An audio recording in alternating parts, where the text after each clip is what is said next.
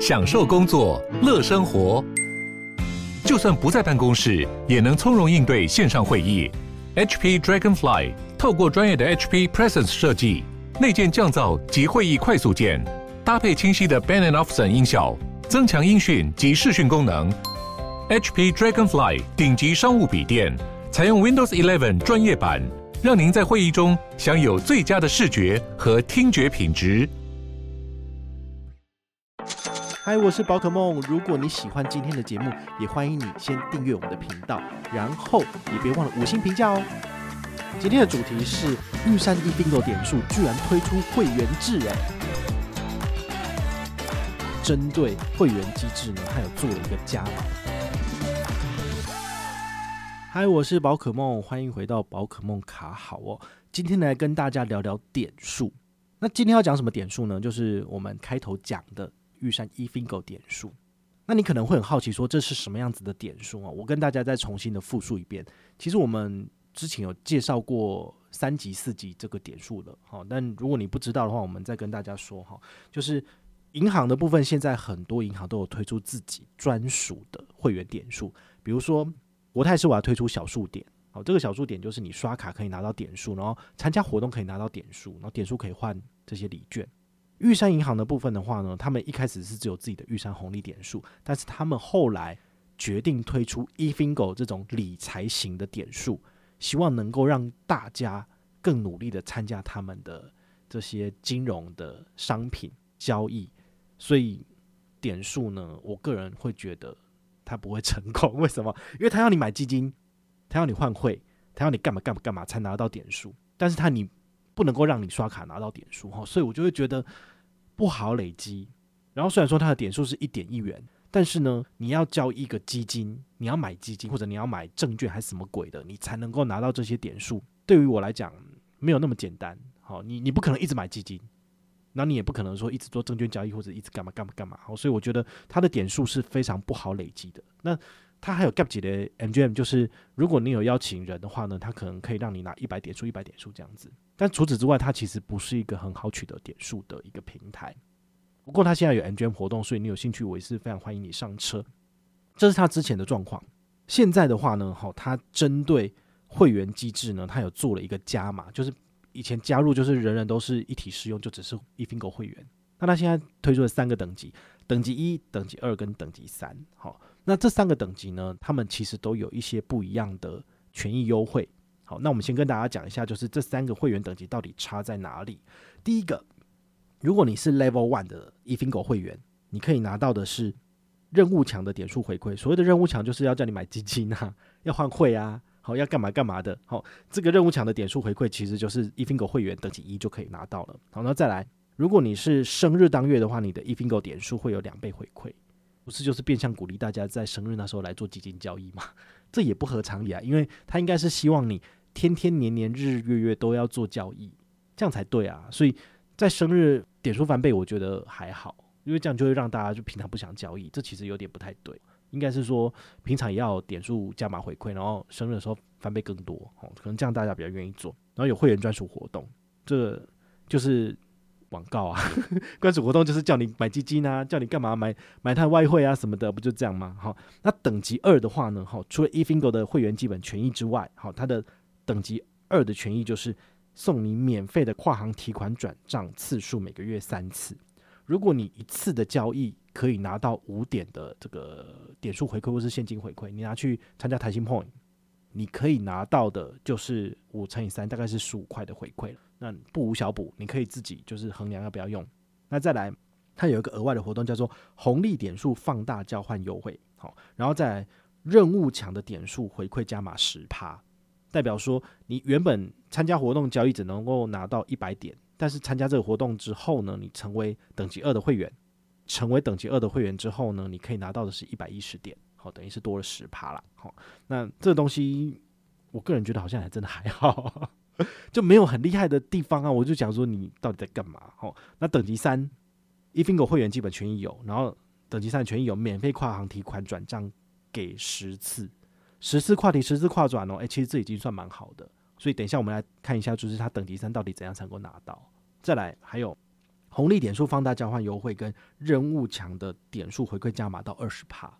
好，所以这个是大家可以去参考的部分啊。比如说，原玉山红利点数一千点可以兑换 eFingo 点数五十点，五十点等于五十元哦。所以大概就是呃一千点兑换五十元差不多。好，那它提升为一千点可以兑换八十点，等于是可以多兑换八十点。所以你的现金回馈率是不是往上提升了？好，所以这个优惠很适合搭配。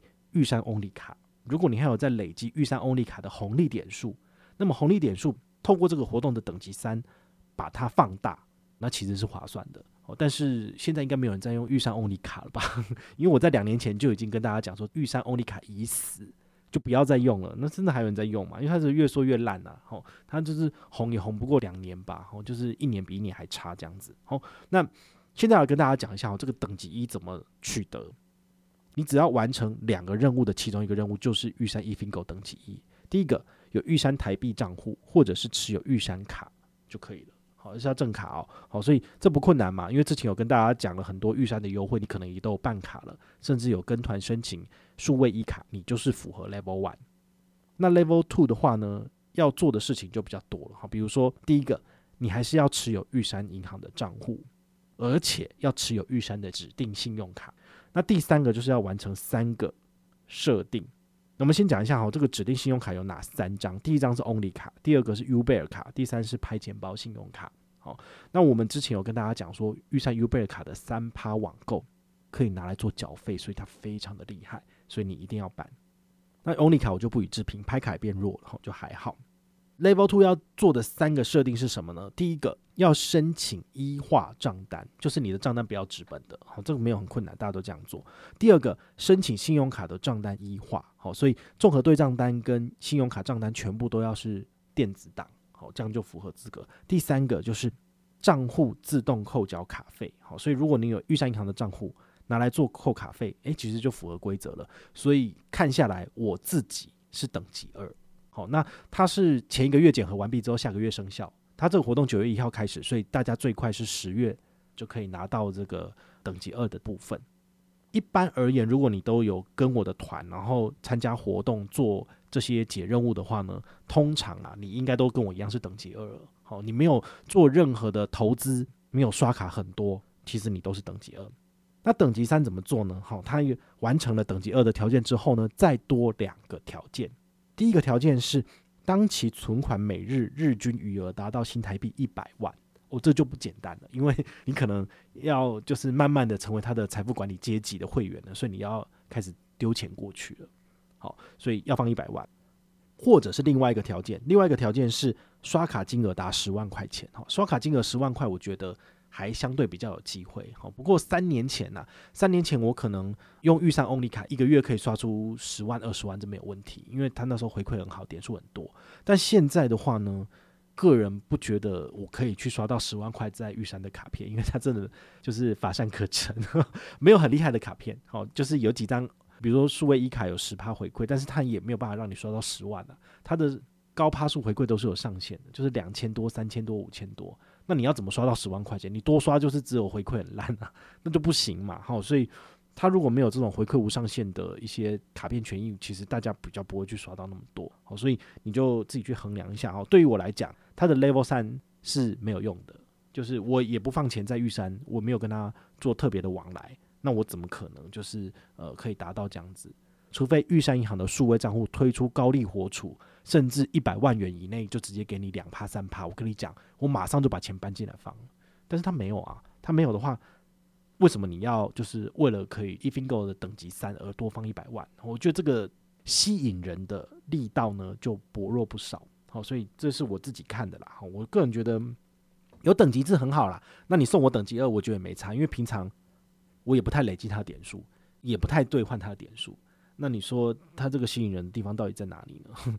如果它是一个很夯的点数系统，我说真的，你在网络上面用 Google 搜寻，一定有很多的布洛克，很多人在教你怎么用它的点数，怎么累积，怎么兑换，对不对？